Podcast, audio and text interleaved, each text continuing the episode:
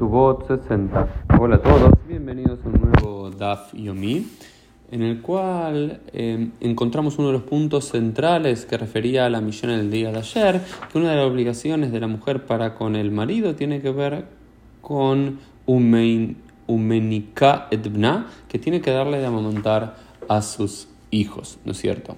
Entonces, eh, luego la Gemara al final del día de ayer y al comienzo del día de hoy comienza a plantear qué pasa en el momento en el cual eh, la mujer está amamantando y el marido decide divorciarla. La mujer tiene la potestad de ahora que el marido la divorció, como ya no es una obligación legal seguir amamantando al, hijo, puede decir ya no lo amamanto más, o por el bienestar del hijo tiene que seguir amamantándolo. Por supuesto que no tenemos que pensarlo como lo pensamos en nuestros días, que a qué madre se le va a ocurrir no amamantar al hijo, pero recordemos que muchos matrimonios en el mundo antiguo hasta hace no mucho tiempo eran matrimonios por conveniencia o eran unos matrimonios... Eh, por supuesto, arreglados, donde la mujer eh, no veía a los hijos como propios, sino simplemente como la simiente del marido. Y una vez que está divorciada, ¿por qué iba a tener que seguir amamantándolo? Pero la quemarano, y había muchas mujeres, ¿no es cierto? Y hasta no mucho tiempo que no amamantaban a sus hijos, sino que eran mujeres con dinero que utilizaban nodrizas eh, para poder hacerlo.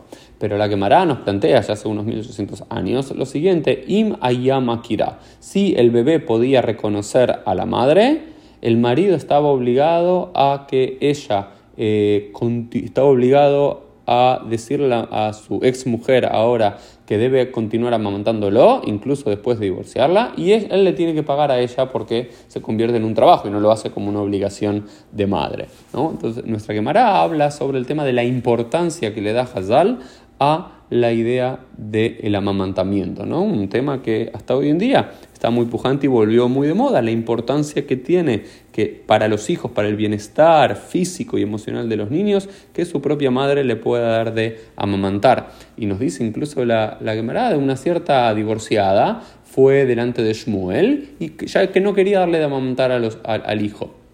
Entonces, ¿qué es lo que dijo, eh, qué es lo que hizo Shmuel?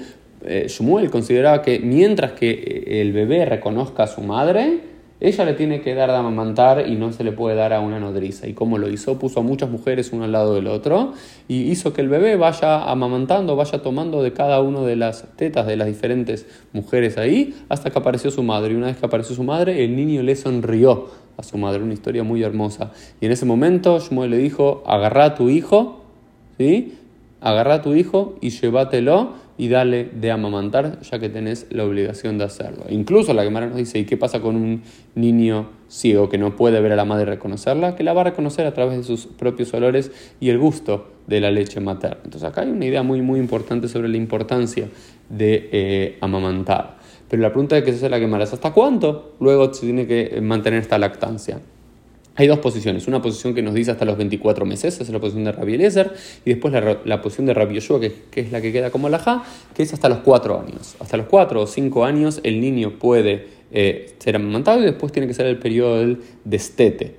Eh, así queda la alajá, porque también hay una discusión en la alajá, es cuál es el estatus de la leche materna, es kasher, está me, está permitida, está prohibida, se la considera como leche de algún animal, por lo cual no se la puede comer, tomar después de comer carne, o no es así. Entonces hay una discusión. Lo que dice es, mira, eh, la, una persona, un niño, una niña, luego de la edad de 4 o 5 años, no puede seguir tomando leche desde el pezón de la madre, porque esto se le considera como si fuese algo repugnante, un animal eh, eh, repugnante. ¿no? hasta los 4 o 5 años está bien, después ya no lo puede hacer. Sin embargo, si esa leche es extraída de la madre y se la pone en un vaso, cualquiera, incluso unos eh, gente que no es su hija, puede tomar esa leche materna y no se la considera como tamé, no se la considera como impura, sino se dice eh, mealheishtein, eh, las, la leche de los bípedos, es decir, de los seres humanos que caminan en dos piernas, se considera taor. Y para que sepan, se considera parve, no se considera que se la podría tomar después de comer carne. Son todos detalles que nos presenta aquí la Gemara, ¿no es cierto? Entonces la Gemara habla muy, de forma muy muy importante de la lactancia e incluso se le dice que a una mujer que su marido murió mientras estaba en el periodo de lactancia por un periodo de hasta 24 meses no se le permite volver a casarse para asegurarse de que no vuelva a quedar embarazada y que haya un peligro de que cese la producción de leche de la madre. Esto nunca supe si eh, biológicamente es así o no, pero es lo que nos eh, plantea la quemará por la importancia suprema que le da la quemará a la lactancia materna. Por el bienestar de los niños, esto fue el Dafim del día, nos vemos bien mediante en el día de mañana.